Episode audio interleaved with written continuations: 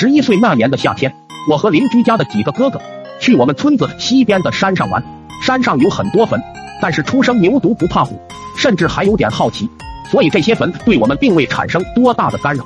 不一会，有个哥哥就发现了一个大坑，我们都围了过去，发现里边还有许多碎木头，有些木头上还有绿色的石头，眼睛般大小，看起来像宝石一样。小孩子嘛，就像看到宝一样。我哥就拿了一块回家。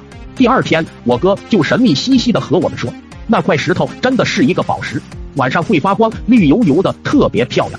于是我们几个就又去了山上，找到那个坑里的碎木头，把有绿宝石的都扣了下来，每人都揣了几块。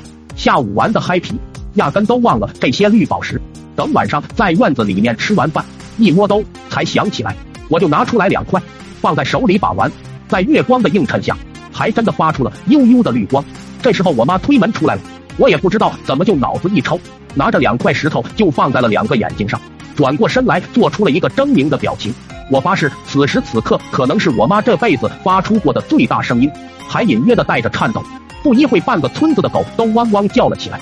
第二天，我妈就发高烧了，吃了药也不管用。老爸实在没办法，不知道从哪找来了一个大仙。大仙来了之后，对着我意味深长的笑了笑，我感觉背后发凉，全身汗毛的炸起来了。总觉得这人对我不怀好意，果然不知道他对我老爸说了什么。我老爸拿个绳子就把我拴起来，对我进行了一番毒打。打完后，我妈还真退烧了。他喵的，这绝对是巧合，压根都不科学。我简直恨死这些大仙了。后来我才知道，我拿回来的石头是人家迁坟抱出来的棺材板上的。